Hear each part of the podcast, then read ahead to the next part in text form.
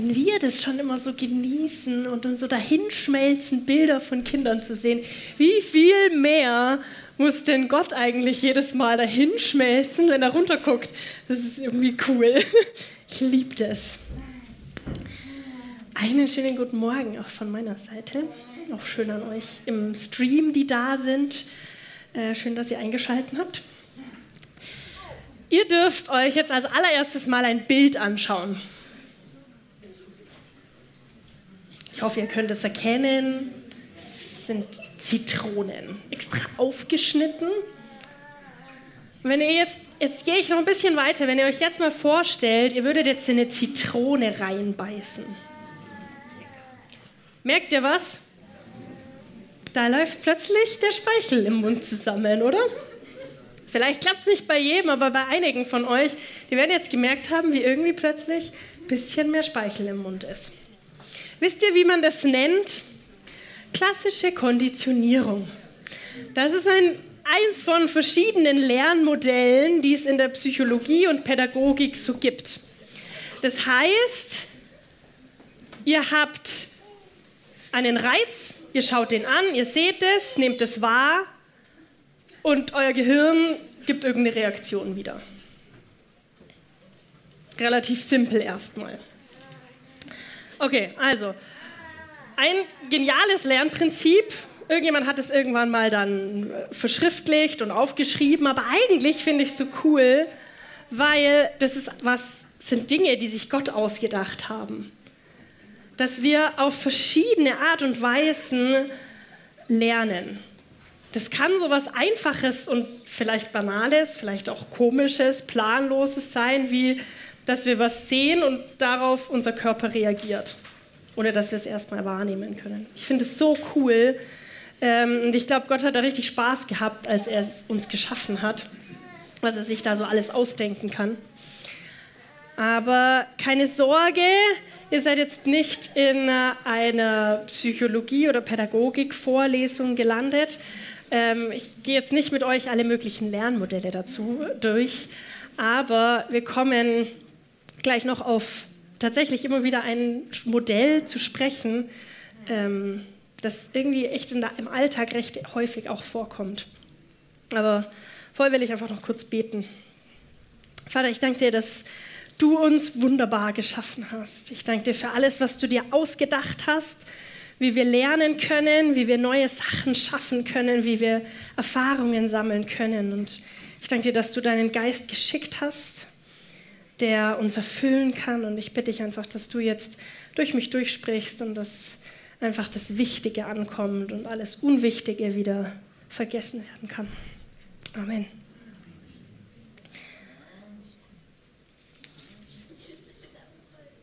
Ich wurde letztens mal von jemandem gefragt, warum glaubst du? Und meine erste Reaktion war so, ähm, was soll ich denn da jetzt antworten? Hilfe, das ist irgendwie so eine Riesenfrage erstmal für mich und ich war ein bisschen überfordert.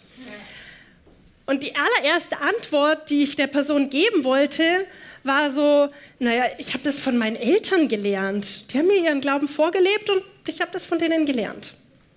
Aber irgendwie kam mir die Antwort zu banal vor, weil das klingt so, als ob ich einen unreflektierten Glauben hätte. Als ob ich einfach nur kopiert hätte. Meine Eltern machen es, also mache ich es auch. So ist es natürlich nicht. Ich habe natürlich schon auch mich dann, damit befasst, mich damit beschäftigt, Gott erlebt, ihn kennengelernt, ähm, Ja zu Jesus gesagt und ihn einfach erkennen dürfen.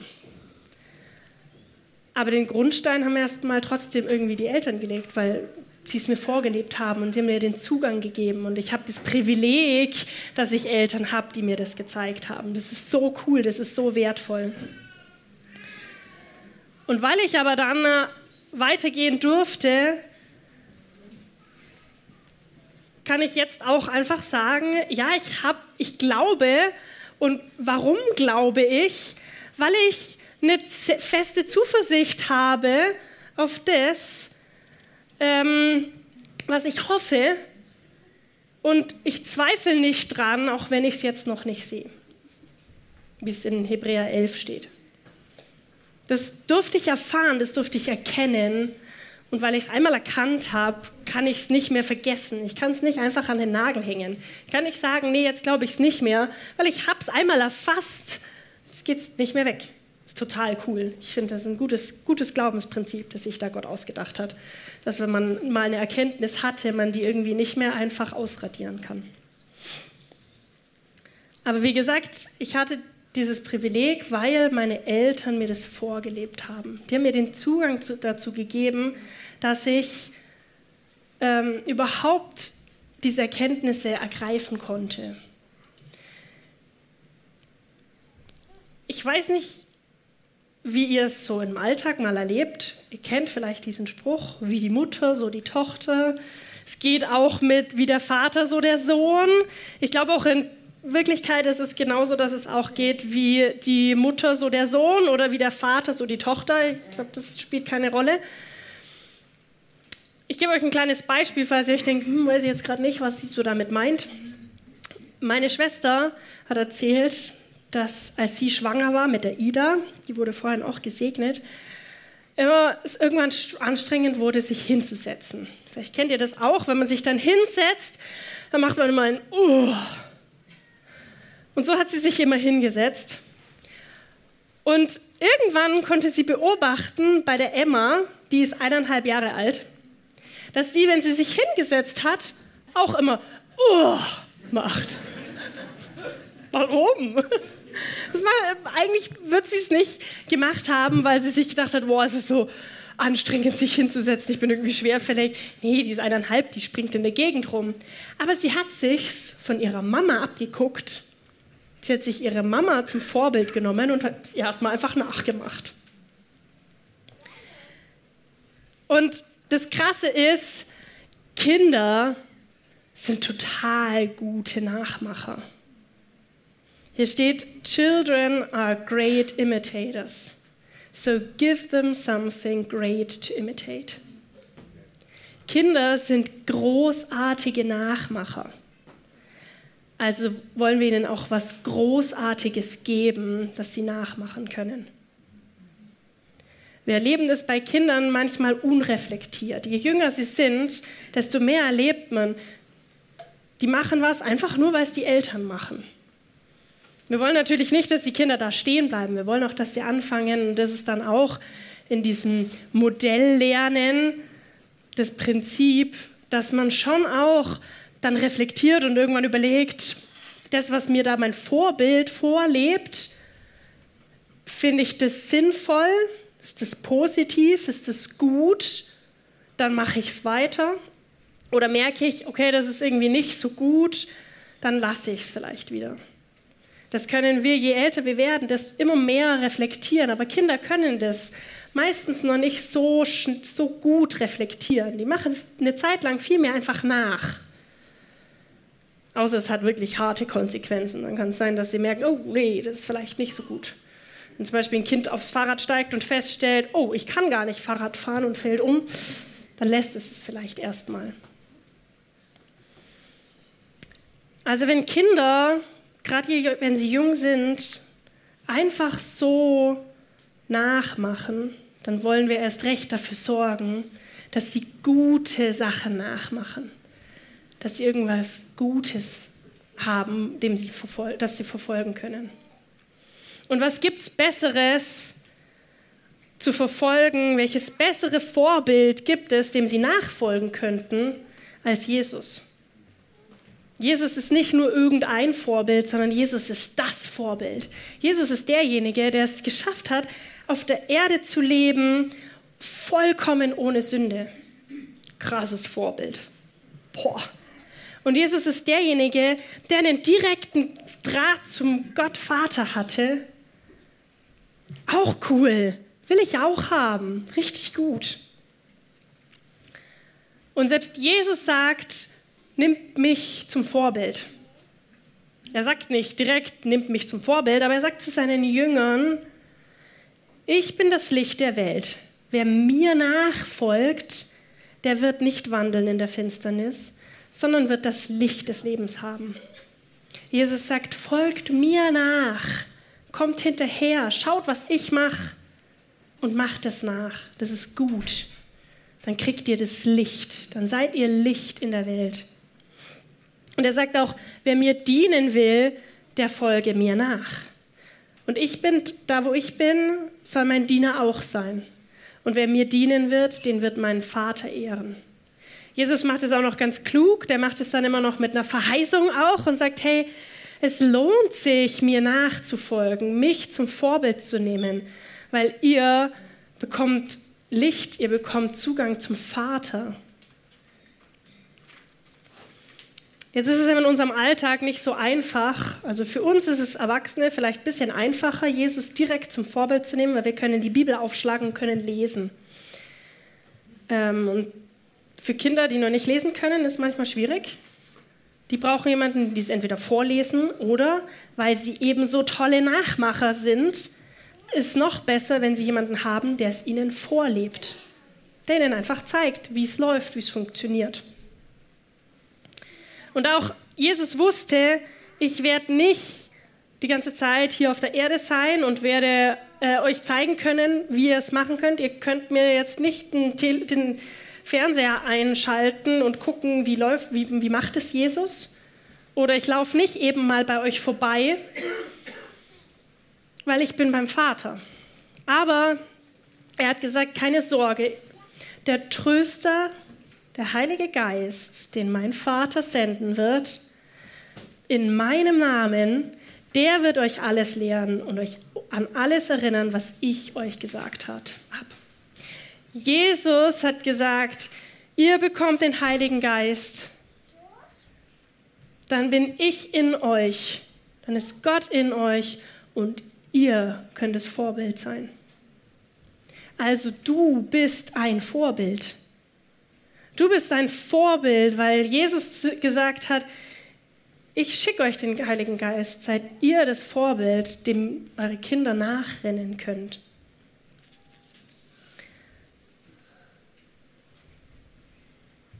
So ein Vorbild zu sein, finde ich, hat sowohl eine Ehre, also irgendwie cool, so, so dieses Wissen zu haben, oh, ich bin jemandem Vorbild, aber gleichzeitig finde ich, ist es auch immer so ein bisschen eine Last so eine Bürde, wo man sich denkt, hoffentlich mache ich nichts falsch.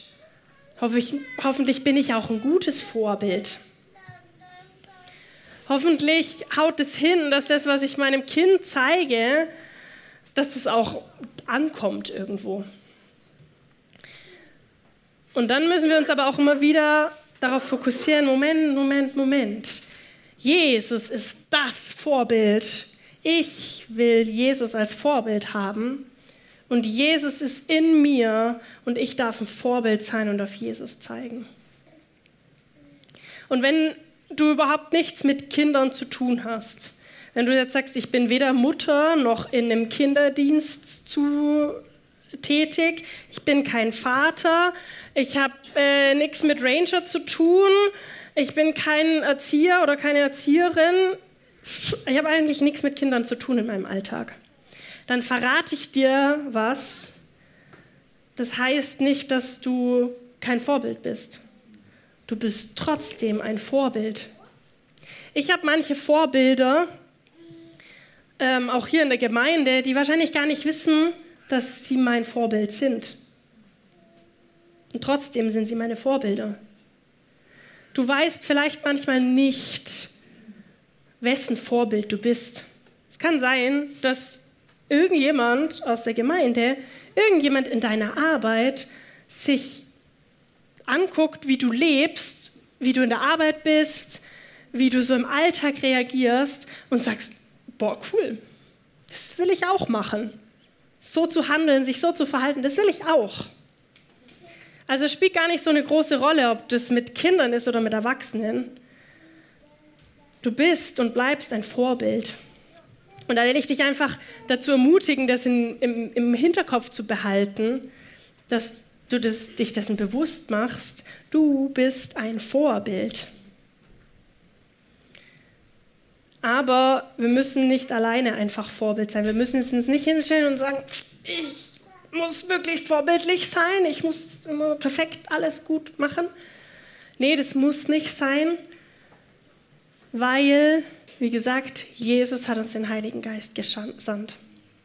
Und da dürfen wir uns immer wieder auch drauf verlassen. Ich finde den Heiligen Geist immer so faszinierend, weil der kann richtig groß und tobend agieren, aber er kann auch ziemlich heimlich und still irgendwie agieren, sodass wir selbst im Nachhinein feststellen. Erzähle ich euch eine kurze Geschichte.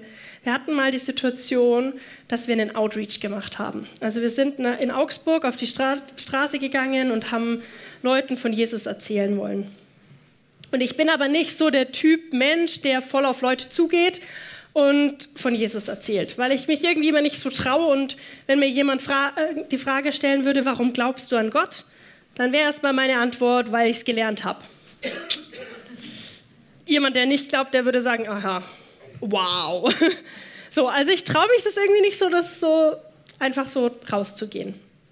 Und ich habe aber, wir sind aber rausgegangen und ich habe gesagt, okay, ich bin bereit, Rede und Antwort zu stehen, wenn jemand auf mich zukommt und wenn mich jemand fragt.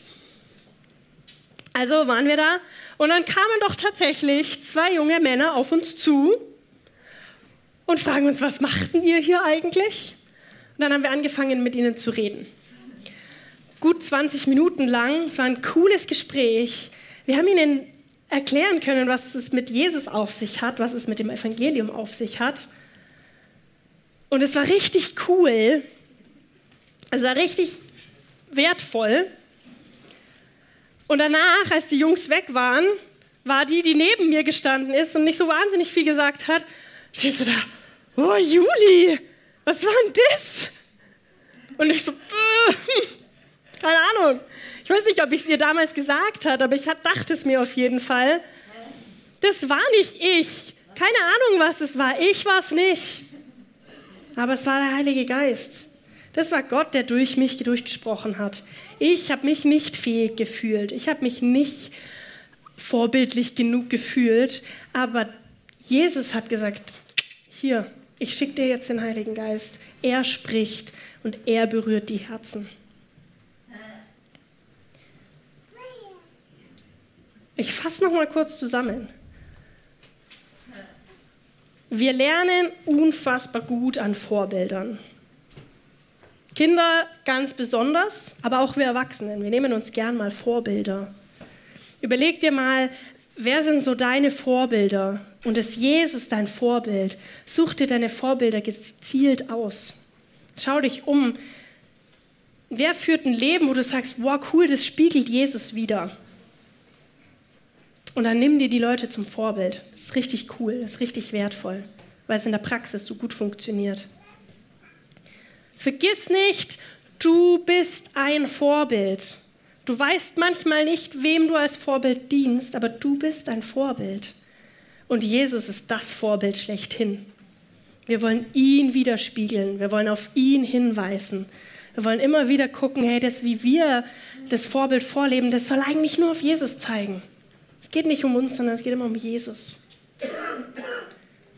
Und vergiss nie, lass dich vom Heiligen Geist leiten. Komm immer wieder, und das ist gerade für euch auch als Eltern ganz besonders, auch in, in eurer Erziehung, wenn ihr da steht und denkt, wow, jetzt, ich merke, mein Kind schaut einfach auf das, wie ich mache, was ich mache. Wie soll ich dem gutes Vorbild sein? Dann sag einfach, Heiliger Geist, führ du mich zeig du mir, wie ich in der Situation jetzt umgehen soll. Er leitet, er führt, er weist auf alles hin, was wirklich wichtig ist. Und dann können wir uns zurücklehnen und sagen, okay, ich, ich bin nur das Gefäß, ich bin Vorbild, aber der Heilige Geist wirkt durch mich. Amen.